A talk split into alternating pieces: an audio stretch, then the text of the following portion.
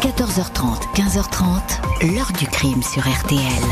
Jean-Alphonse Richard. Alors que la faculté de médecine est fermée pour les fêtes de fin d'année, un gardien découvre dans une salle du cinquième étage le corps affreusement mutilé, découpé grossièrement d'une femme. Le tronc est dans un sac poubelle en matière plastique et les membres à côté dans un emballage analogue. Quant à la tête, il n'y en a pas. Bonjour, un corps découpé en morceaux, sans tête, découvert près des salles de dissection de la faculté de médecine de Paris. Rien de choquant dans cet univers où les étudiants en médecine ont l'habitude de faire leur apprentissage sur des cadavres. Sauf que le corps en question n'appartient pas à la faculté. C'est celui d'une jeune fille de très bonne famille, Carole Simon, 19 ans, disparue juste avant la Noël 1980. Ainsi commence l'une des plus grandes énigmes criminelles jamais soumises aux policiers du 36 quai des Orfèvres. Pendant des mois, ces hommes vont avoir le sentiment de progresser dans un labyrinthe, essayant de comprendre comment cette malheureuse est arrivée ici, se demandant où ce meurtre sadique a été commis. Un homme, un étrange chercheur américain, va finir par retenir toute l'attention des enquêteurs mais est-il vraiment le dépeceur? Et pourquoi s'en prendre à cette jeune femme? Question posée aujourd'hui à nos invités, dont les policiers qui ont mené l'enquête. 14h30, 15h30. L'heure du crime sur RTL. Dans l'heure du crime aujourd'hui, l'énigme Carole Simon dans les tout derniers jours de l'année 80. Cette jeune femme va se retrouver au centre d'une enquête sans mobile, sans indice, sans témoin, retrouvée dépecée au cœur de la capitale, dans les étages de la prestigieuse fac de médecine. Ce lundi 30 décembre 1980, Monsieur Arras arpente d'un pas tranquille le département anatomie au sixième étage de la faculté de médecine de Paris. Le garçon de laboratoire fait son inspection de routine à l'étage de la chambre froide, celui des caissons réfrigérés, où reposent les cadavres, la plupart des accidentés ou des morts dans la rue destiné à la dissection. À quelques heures du jour de l'an, le vaste bâtiment de la rue des Saints-Pères est désert. Les étudiants sont en vacances et le personnel réduit au minimum. Rien à signaler ici. L'employé poursuit son inspection au cinquième, dans les toilettes. Il est attiré par une odeur nauséabonde remontant de deux grandes poubelles. Il ouvre.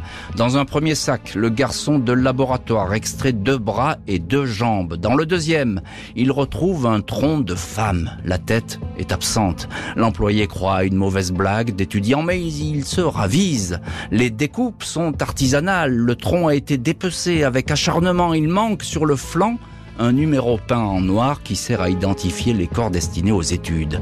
Arras prévient son supérieur, lequel ne s'affole pas. Ordre est donné de placer le cadavre dans la chambre froide.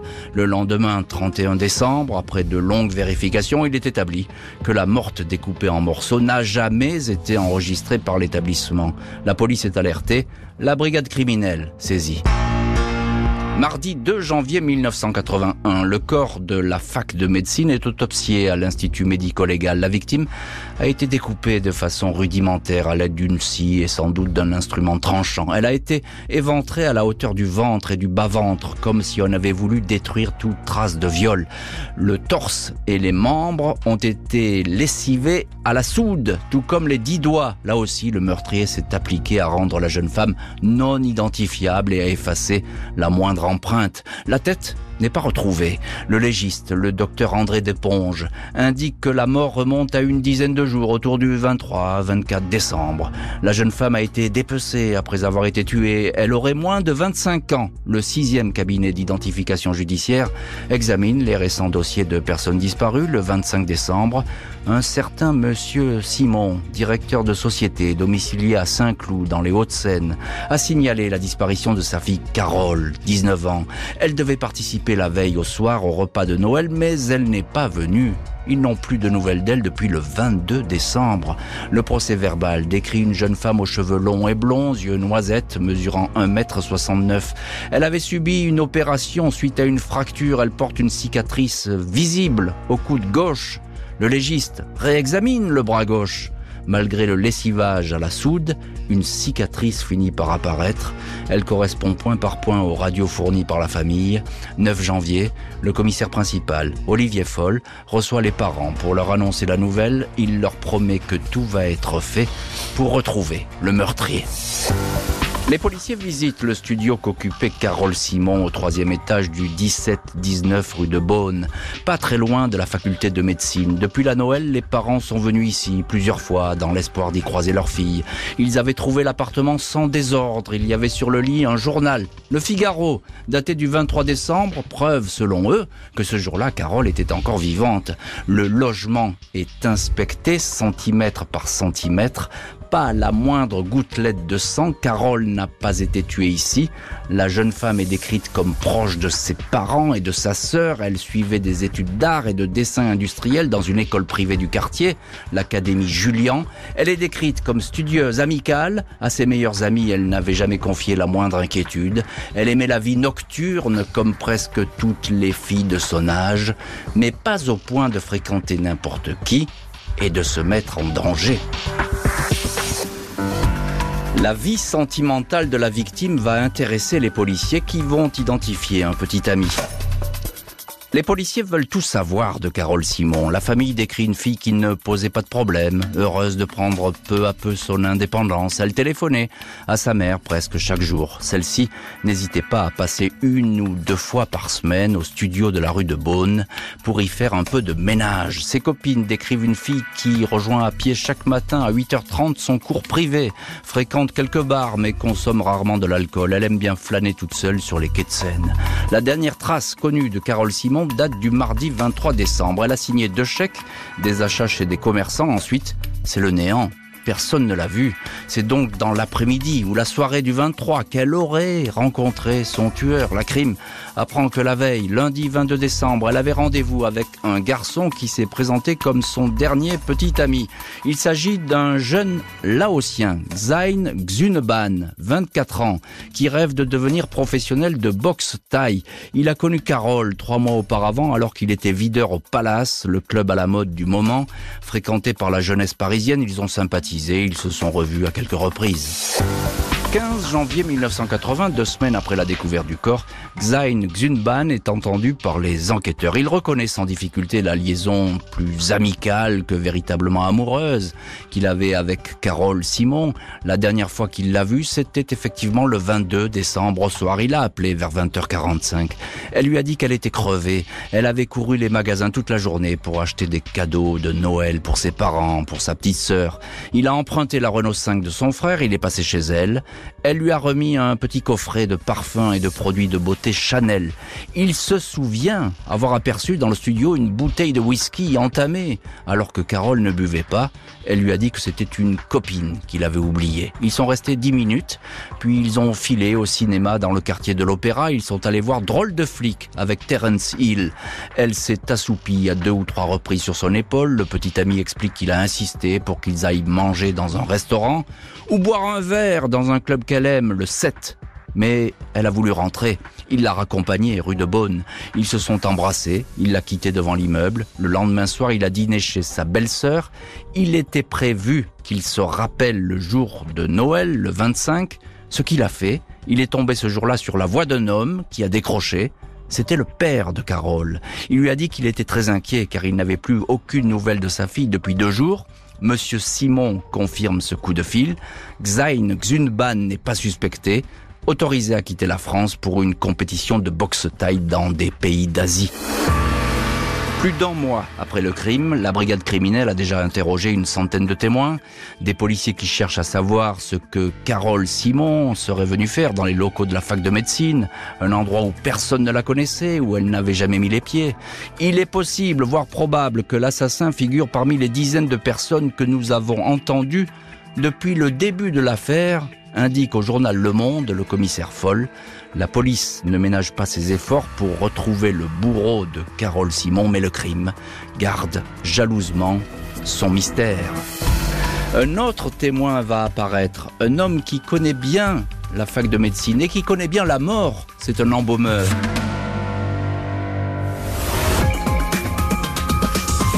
On savait que l'assassin connaissait les lieux et que le corps a été dépecé sur place. On n'imagine pas qu'on ait pu transporter euh, deux poubelles avec des membres, des torses sans, sans tête, etc. Bon. Donc ça a été sur place. Retour aujourd'hui dans l'heure du crime sur l'énigme Carole Simon. L'étudiant, 19 ans, a été retrouvé dépecé dans les locaux de la fac de médecine à Paris le 30 décembre 1980. Enquête des plus ardues, un mois et demi après cette découverte, un homme intéresse la brigade criminelle. 20 février 1981, Jacques C, 36 ans, grand gaillard de 1m85 pour 95 kg, est entendu par les enquêteurs. Il figure parmi les témoins considérés comme intéressant. Un contact a aiguillé les policiers vers ce personnage. C. a longtemps travaillé dans le commerce de la mort. Il a été fossoyeur pour les cimetières de Pantin en Seine-Saint-Denis. Il a ensuite été employé à la fac de médecine à Paris en qualité d'embaumeur. On le décrit comme quelqu'un qui adore parler de ses expériences et des cadavres qu'il a eu à traiter. Un de ses amis interrogé par l'hebdomadaire Paris Match raconte que ce métier d'embaumeur semblait beaucoup lui plaire. Chez lui, à Paris, sur son petit bureau, il y a un cadre avec une photo où on le voit découper un magnifique cadavre, affirme cette relation qui parle d'un personnage qui adorait raconter ses expériences. Coïncidence, Jacques reconverti dans la sécurité, portier dans un grand hôtel, connaît Xuneban, le petit ami de la victime. Les deux hommes se sont croisés mais Jacques C. certifie qu'il n'est jamais allé traîner avec le jeune homme dans la fac de médecine. Ce témoin attire la curiosité, mais il répond à toutes les questions. Il a un très solide alibi. Il n'était pas à Paris lors des fêtes de Noël et du jour de l'an. Il est relâché. 5 mars 1981, Xain Xuneban, de retour d'Asie où il a participé à des démonstrations de boxe taille, est à nouveau entendu par la brigade criminelle dans la presse. Après avoir dit qu'il était allé au cinéma le 22 décembre, il a donné la date du 23. Il vient rectifier cette confusion. Il ne connaît que très peu le fameux Jacques C et ignore tout de son passé d'embaumeur. Il certifie n'avoir jamais visité la fac de médecine. Les policiers n'ont pas de doute sur sa bonne foi. Un mois plus tard, il regrette dans Paris Match une campagne de presse qu'il a fait passer pour le suspect numéro 1 en le présentant comme un homme violent, un voyou. Je ne me reconnais pas et je refuse de me reconnaître dans cette description, indique-t-il.